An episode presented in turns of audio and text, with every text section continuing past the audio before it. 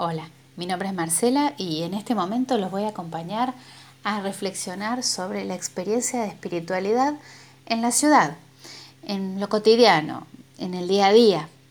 Pero primero tendríamos que eh, pensar y profundizar un poquito más en qué decimos cuando decimos espiritualidad, que parece una palabra un poco difícil de definir porque estaríamos hablando de algo que en teoría no podemos ni ver ni tocar, algo muy abstracto. Lo primero que podemos decir que la espiritualidad afecta a lo más íntimo de la existencia humana. Es esto que está en el núcleo de nuestra relación con el absoluto, con Dios, con lo que nos abre a la trascendencia. De este núcleo más íntimo de nuestra experiencia es donde nos abrimos a aquello que va más allá de nosotros, a Dios, a los demás. La vocación, por ejemplo, también es una experiencia de la trascendencia desde este núcleo más íntimo, decíamos, es donde nos abrimos a los otros, es donde hacemos experiencia del amor. Bueno, justamente en la primera carta de Juan, Dios es definido como amor, esta experiencia de lo que de la trascendencia, de lo que va más allá de mí, lo que surge de mí y va más allá, me impulsa a ir al encuentro del otro. También podemos decir esta gran experiencia del Espíritu Santo en nuestra tradición católica tiene que ver con este núcleo espiritual de lo más íntimo de la persona, donde se abre a la dimensión de lo trascendente y experimenta la realidad de una manera más real, si se quiere, más profunda, más genuina. Por eso muchas veces comparamos, muchísimas veces comparamos la experiencia de la fe con la luz, que nos permite ver mejor, que nos permite percibir las cosas con más claridad, con más plenitud. Justamente, es ver desde la luz de la fe, es ver a nivel espiritual, es ver aquello que, eh, tan, aquella frase tan conocida, el corazón ve más allá de los ojos. Y hablando del corazón, de la vista, de la mirada del corazón y de los sentidos del, del corazón, porque muchas veces decimos te abrazo con el corazón, justamente el corazón es la gran metáfora del alma. El corazón, y en espiritualidad hablamos muchas veces de metáforas porque estamos al límite del lenguaje. Entonces, con estas metáforas podemos expresar de alguna manera esta realidad que nos sobrepasa. Entonces las encontramos en canciones, en poesías. Esta metáfora tan conocida, el corazón partido. Sabemos que no estamos hablando de algo literal, pero sí queremos expresar que alguien ande con el corazón partido, queremos decir es que está viviendo una situación con un como un desgarro interno, interior y profundo. ¿sí? Otra metáfora, si quieren, un poco más liviana es la que tiene que ver con me cayó como un baldazo de agua fría. Estoy diciendo que algo en un momento de repente convoco al que me está escuchando a hacer un ejercicio de imaginación, cómo nos sentiríamos si de repente nos cayese un baldazo agua fría en el cuerpo, ¿no? algo que te inunda completamente y te deja helada, otra gran metáfora, me dejó helado esto, ¿sí? para expresar que algo nos inmovilizó, nos dejó sin habla, sin poder pensar, sin poder reaccionar. Pero en realidad estamos hablando siempre de estas experiencias interiores, estas experiencias más profundas. La sorpresa, la pasión, el amor, el miedo, los celos, la envidia, tienen que ver con todas experiencias de la interioridad humana, del corazón. ¿no? Decía en Marcos 7, es del corazón del ser humano donde, de donde pueden salir las miserias. ¿sí? Entonces, estamos hablando una y otra vez de nuestra experiencia más profunda, más interior. Me causa gracia cuando hay gente que dice que yo no soy muy espiritual, soy racional. No, no. Espirituales, espirituales somos todos, ya por ser seres humanos somos espirituales. Puede ser que tu espiritualidad tenga un estilo más racional, pero eso no significa que no seas espiritual. Muchas veces lo que pasa es que no sabemos hablar de espiritualidad, no tenemos las palabras para hablar de nuestra interioridad, de nuestra espiritualidad. A veces no nos damos cuenta de cuánto hablamos constantemente de nuestra experiencia profunda a nivel interior, de nuestra experiencia del alma. No nos damos cuenta, pero hablamos todo el tiempo con estas metáforas, cuando hablamos de cómo vivimos lo que nos pasa. Entonces podemos decir que un gran aspecto, y esto creo que más o menos lo tenemos todos claros, un gran aspecto de la expresión espiritual es la oración, porque justamente es donde por fin nos abrimos conscientemente a la experiencia de Dios y a la relación con Él. Dios está siempre presente, pero nosotros nos olvidamos que está siempre presente, esa es la diferencia. A veces también me causa gracia cuando decimos, bueno, nos ponemos en presencia de Dios para rezar. Dios está siempre presente. En tal caso sería, nos hacemos conscientes de la presencia de Dios en nuestra vida, en nuestro minuto a minuto, en nuestro cotidiano. A partir de allí, la oración. Otra vez, ¿qué estamos diciendo por oración? Más de uno de nosotros tiene la idea que la oración se da en un ámbito muy consciente, es decir, voy a rezar. Entonces, la señal de la cruz como gesto visible, como oración de invocación a la Trinidad, la lista de mis pedidos, la lista de mis agradecimientos, Padre nuestra María Gloria, cierro, y más de una vez creemos que si no hicimos ese ritual no hemos rezado en el día. Bueno, no es así.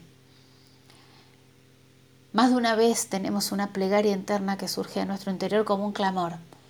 Eso también es oración.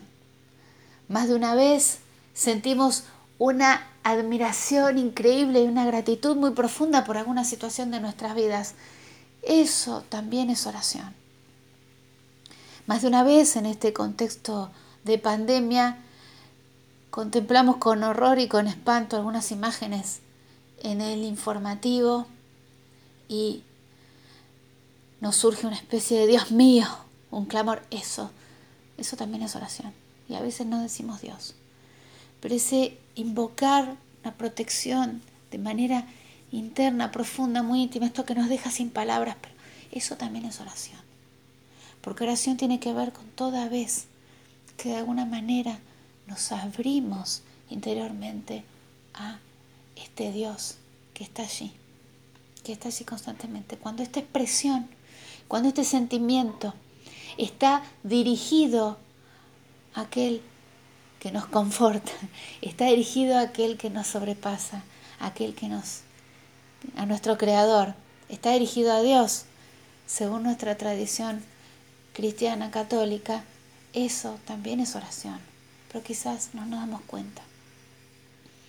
En espiritualidad, queridos amigos, no, no existe el quedarse estancado.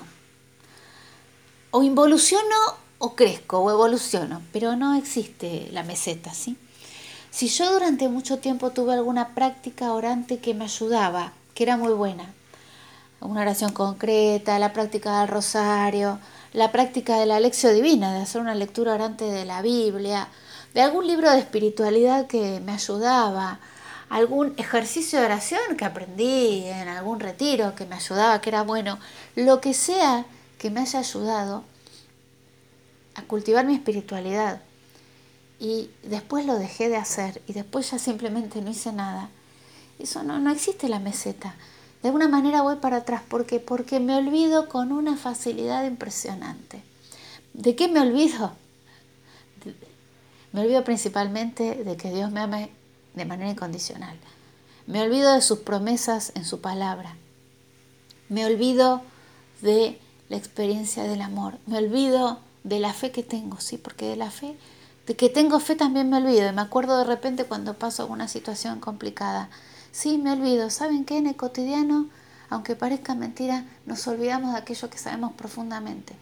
Y caemos en contradicciones terribles. Somos personas de fe y más de una vez también por no hacer este ejercicio de lograr tener presente aquellas verdades de nuestra fe mediante una lectura o mm, recordarnos todos los días de alguna manera aquello en que, en que creemos. Hay aplicaciones para el celular muy buenas. ¿eh?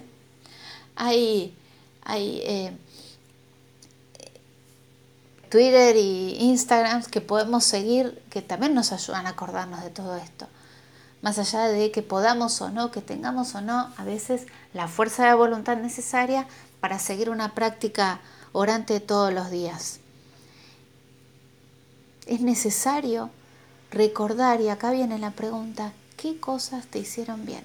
¿Qué cosas te ayudaron a, cultivar tu espiritualidad y en algún momento las dejaste de practicar? Porque ahí hay una clave para poder retomar tu camino de profundización en el ámbito de la espiritualidad. También puede ser que esa práctica que tenías ya no te ayudaba, ya no te colmaba. Bueno, la invitación es a buscar, a no dejar de buscar otra práctica que te ayude, que te ayude a no olvidarte, a cultivar esta relación con Dios, a cultivar esta relación con vos mismo, con vos misma, a ir nuevamente de manera consciente al núcleo de tu interioridad, de manera consciente. Y en ese momento de honestidad brutal, donde te cuento que Dios no se escandaliza por nada, ser capaz de enfrentar y de abrazar lo que allí te encuentras, en el núcleo más profundo de tu existencia, de tu interioridad. Que los grandes santos que tenemos en la tradición católica lo han expresado con muchas metáforas, ¿sí? Santa Teresa de Jesús con las moradas del castillo interior, donde eh, la metáfora es que vamos entrando, atravesando diferentes habitaciones para llegar al núcleo de este castillo. La subida al Monte Carmelo de San Juan de la Cruz, el desierto de Ignacio de Loyola los padres y los grandes padres del desierto. Tenemos muchas metáforas, pero nos olvidamos, cualquier camino que sea te va a ayudar, pero no te canses de buscar. Porque si no lo que pasa, si no cultivamos nuestra espiritualidad, es que más de una vez empezamos a vivir con una especie de hastío existencial. No encontramos el sentido de las cosas. No nos damos, ya nada nos satisface. Buscamos diferentes cosas para tratar de sumarle un poco de emoción a nuestras vidas y mucho más. La falta de cultivo de la espiritualidad, les aseguro, que está muy ligada a situaciones de depresión, a situaciones de adicción, a situaciones de automaltrato, a incapacidad de poder establecer relaciones genuinas con quienes nos rodean. Si yo no me conozco a mí misma, no me conozco a mí mismo, no puedo plantear con honestidad qué cosas estoy realmente dispuesto a hacer y qué cosas no por los demás, qué cosas me hacen bien y qué cosas me hacen mal. En este contexto de aislamiento social, bueno, hay muchas cosas para plantearlos sobre el cultivo de nuestra espiritualidad.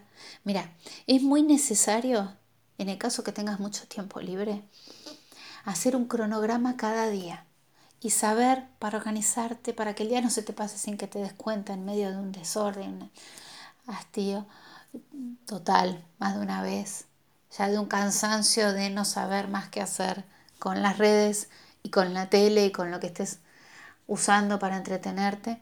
Y hasta algunas lecturas incluso pueden llegar a cansar, es importante hacer un cronograma con horarios, horarios de las comidas, horarios de lo que quiero hacer a la mañana, de lo que quiero hacer a la tarde, adueñarme de mi propio tiempo. Es importantísimo adueñarse del propio tiempo y así distribuir el día para que se vaya pasando de una manera pautada y rítmica, para que cada instante tenga una razón de ser y yo no siento que se me pasa el día porque sí y que perdí el control de mi vida tanto. Eso es muy importante. Y en ese cronograma podemos establecer un momento diario para la oración, para la práctica orante que más nos ayude, que más nos sirva. ¿sí? Otra opción puede ser que alguien me diga, no, pero mira, yo conmigo tanto cronograma no va, conmigo esto me pone mal, esto organizarme de esta manera. Genial. Lo que puedes hacer es una lista de cosas que no querés dejar de hacer cada día de este aislamiento, al menos de lunes a viernes. Una lista. Entonces vos sabés que querés dedicar, bueno, media hora a una lectura, eh, una hora a conectarte con eh, por videollamada con tal amigo, con tal familiar, que vas a dedicar solamente este rato para informarte de la situación eh, concreta de la pandemia en este momento, que de esta hora hasta ahora vas a dedicarte a lo que sea que estés haciendo, o sea, o que puedas hacer, ¿no? Hay, hay personas que siguen cursando online en la facultad, hay personas que eh, tienen algunas, eh, todos tenemos lecturas y cosas pendientes por hacer y, y, por resolver. El tema a veces también es, es descubrirlas, aquello que quiero aprender. Hoy Internet nos facilita muchas cosas que podemos llegar a, aprender, ¿no? Eh, reflexionar, tutoriales hay muchos. Aquello de mi vida, esto es lo más importante, sobre lo que quiero profundizar. Aquellas herramientas de crecimiento que quiero incorporar. Hay muchísimo, hay muchísimo. Simplemente que es necesario que lo pueda decidir. Entonces, tengo la lista de cosas que quiero hacer cada día y para quien no se sienta como con un cronograma, simplemente la va teniendo presente, ¿no? escrita en algún lugar. Y cuando comienza a invadir esta especie de hastío que no sé qué hacer, reviso la lista, hoy me quedan por hacer estas cosas, a ver cómo me, me organizo. ¿sí? El ejercicio también, me olvidaba, pero es fundamental. El ejercicio físico, unos pocos minutos, pero eh, intenso de algún tipo de ejercicio que yo esté en condiciones de hacer. Es importantísimo. Tutoriales hay un montón de cómo hacer ejercicios dentro de, mi casa. No descuidar el cuerpo, no descuidar este ser conscientes de nuestra experiencia física. Ahora que no estamos transitando largas distancias, que no vamos, no nos subimos a ningún medio de transporte, que quizás no podemos ir al, al gimnasio, es importante reencontrarnos con este experimentar el cuerpo, no solamente cuando estoy sentado en la computadora o tirado en el sofá, ¿sí? este sentir mis articulaciones, sentir mis músculos, sentir mis respiraciones profundas. Eso también es importantísimo y también es muy importante para el cultivo de la espiritualidad, ¿no? ¿Qué siento? ¿Dónde lo siento? ¿En la boca del estómago? ¿En la base de la nuca? ¿En la espalda? ¿Por qué me siento así? El cuerpo nos puede hablar mucho de nuestra interioridad y de nuestra experiencia espiritual. Entonces, eh, en este contexto es importante que no dejes de buscar tus propias estrategias. ¿Qué es lo que te hace bien? ¿Qué es lo que te hizo bien? Genial. Empezá por ahí. ¿Qué es lo que definitivamente no te ayuda? Bueno, sí. No te ayuda, no seguimos haciendo. Buscamos otra opción. Pero lo que siempre, siempre te voy a recomendar, que aunque sea una vez por día, abras la Biblia y aunque sea leas un versículo. Este gesto es ya una invocación a Dios. Este gesto es ya un pedido físico, un ritual, un rito, para pedir que la palabra de Dios ilumine tu día, inunde tu vida. Vivir según tu palabra. Eso es lo que pedimos cada vez que abrimos la Biblia. Quizás no tengas la concentración suficiente, no importa. Deja que la palabra de Dios hable igual. Quizás no estés en las condiciones óptimas, quizás tu situación de aislamiento la estés viviendo rodeado, rodeada de mucha gente. No importa que no te puedas concentrar. Deja que la palabra de Dios hable en tu día, aunque sea un versículo, aunque sea un breve texto. No importa. Y si es el caso que estás viviendo tu situación de aislamiento, rodeada de mucha gente, de mucho ruido, hay una práctica muy interesante de oración, que es repetir una pequeña palabra. ¿Repetir un mantra? ¿Me podés preguntar? Sí, pero esto no es exclusivo de la tradición oriental.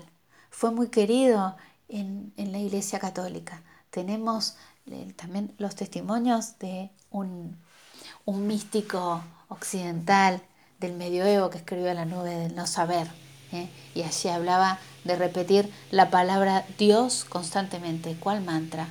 Cuando ya no sepas cómo rezar, cuando ya no sepas qué hacer, cuando ya no sepas qué decir, cuando quizás te inunde un ruido constante a tu alrededor, o porque estás rodeado de gente, o porque tus vecinos son muy ruidosos, o porque ya no sabes qué hacer, repetí una palabra, una jaculatoria que te ayude. En la tradición católica tenemos una, una costumbre buenísima la jaculatoria. Son pequeñas oraciones, son pequeñísimas oraciones que me ayudan a ser consciente de la presencia de nuestras, nuestras vidas. Cuando ya no sabemos qué hacer, cómo rezar, qué decir, Jesús en vos confío, Jesús en vos confío, Jesús en vos confío. y tantas otras que habremos aprendido o que podemos buscar. Esa pequeña frase, esa pequeña oración que me ayude a no olvidarme que nunca, nunca jamás estamos solos. El mensaje de Jesús y en este contexto en que podemos tener y en que tenemos noticias malas todos los días, el mensaje de Jesús no es que no vas a sufrir. El mensaje de Jesús es que no vas a sufrir sola. Y de eso se trata, acordarnos que por más complicadas que sean las situaciones, no estamos solos.